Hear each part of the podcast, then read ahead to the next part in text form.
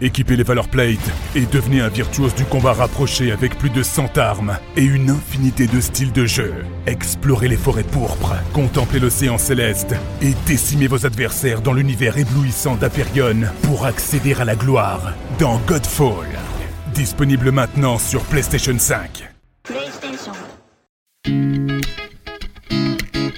Les Français ont été confinés 55 jours et nous vous avons accompagné pendant cette période avec des témoignages de personnalités ou d'anonymes. Et maintenant, que retenir de ce moment si particulier? Comment se passe le déconfinement? Que faut-il en attendre pour notre vie de tous les jours et pour la planète? Nous avons eu envie de faire témoigner des personnalités sur ce monde d'après dont on parle tant. Bienvenue donc comme à la maison et maintenant. Ils sont en première ligne depuis le début de cette crise sanitaire, les infirmiers. Nous sommes aujourd'hui avec Eric Couty, infirmier à l'hôpital de Lannion. Bonjour Eric. Bonjour. Alors vous avez 51 euh, ans, ça fait plus de 30 ans que vous faites ce métier. Vous êtes ce qu'on appelle un infirmier de bloc. Vous vous êtes euh, occupé de patients atteints du euh, Covid. Comment vous vous sentez après plus de deux mois de crise? C'est pas quelque chose que l'on vit souvent, donc forcément c'est un peu déstabilisant. Et euh, bah, on est plutôt stressé, un peu fatigué et, beaucoup d'angoisse hein, sur, euh, sur les patients qu'on reçoit. C'est des situations qui sont euh, anxiogènes pour les équipes du fait que c'est un virus très contagieux, on sait pas, on sait pas comment trop le gérer et voilà. Donc c'est pas une situation normale qu'on rencontre tous les jours à l'hôpital. Hein.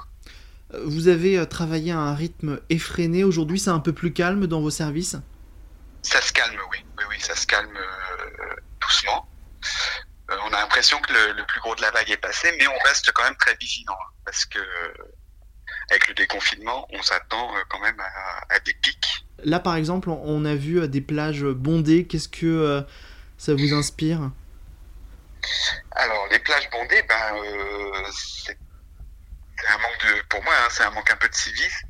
Euh, c'est pas faute d'avoir averti les gens que si on ouvrait les plages, c'était euh, des plages de ce qu'on appelle dynamiques. Quoi. Il fallait pas se poser ou garder, euh, de toute façon, garder les mesures barrières que qu'on nous a imposées depuis le début de la crise. Donc le soleil et la plage, ben il, aurait, il faut attendre un petit peu encore, je pense. Hein. Vous craignez une deuxième vague? Je suis pas virologue, hein, donc je peux pas vous dire ce qui va se passer. Je lis pas dans les boules de cristal non plus.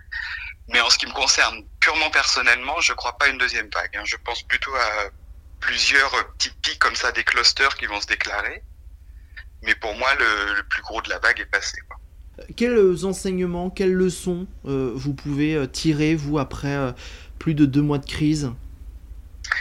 Ah, bah les leçons, c'est que plus jamais ça, quoi. en gros, en trois mots, ce serait ça, quoi. Un gouvernement, c'est fait pour prévoir. Et là, on a l'impression qu'ils n'avaient pas prévu. Quoi.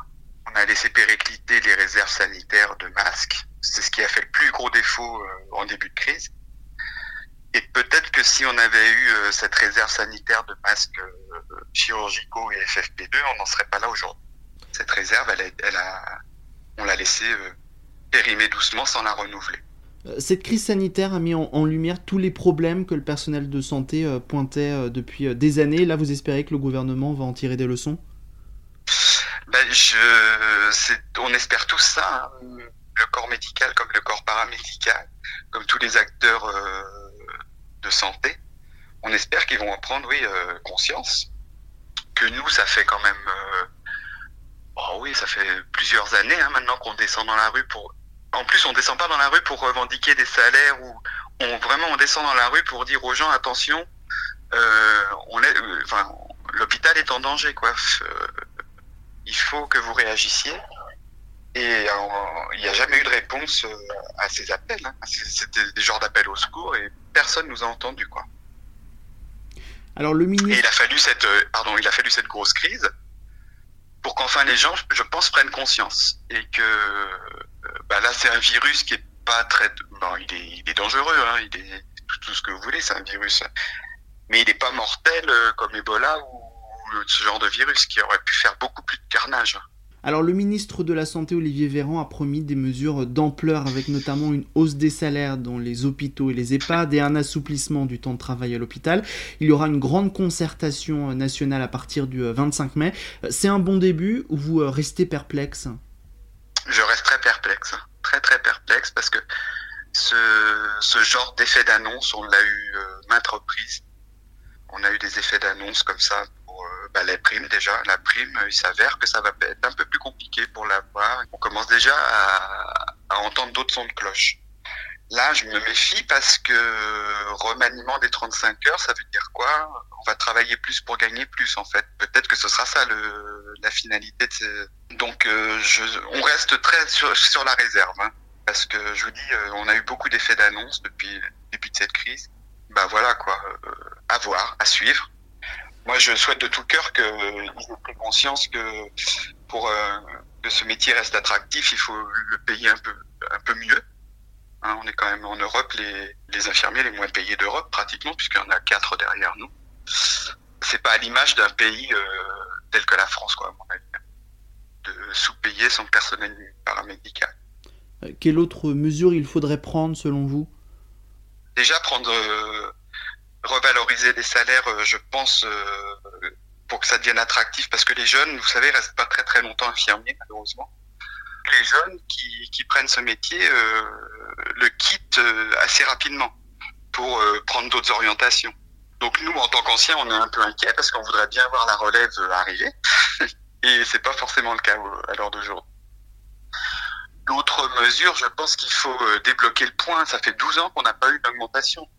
Une infirmière qui commence, elle commence à 1400 euros. Euh, au jour, euh, si vous habitez à Paris avec 1400 euros, vous n'allez pas loin. Quoi.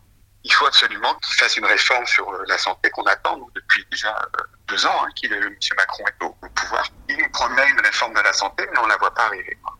Vous craignez après cette crise de voir des collègues démissionner Oui, oui, très honnêtement, oui. Je pense qu'il y en a qui, vont très, qui ont été profondément choqués, qui ont et qui, vont quitter le métier, oui, je pense.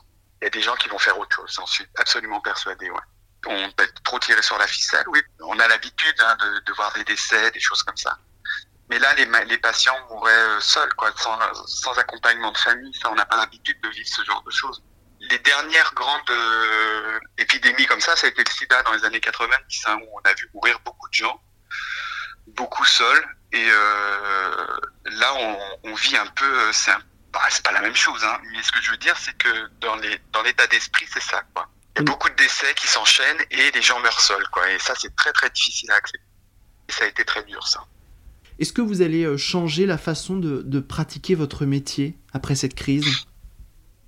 Je pense qu'on va être plus, je pense qu'on va être plus en, a- on, on l'est déjà, hein. Mais on va être plus en alerte sur les, les mesures barrières et les, les mesures strictes d'hygiène, quoi. Surtout au bloc opératoire où on est vraiment, on est déjà au, au taquet avec ça. Mais là, je pense que ça va nous marquer quand même un petit moment. hein.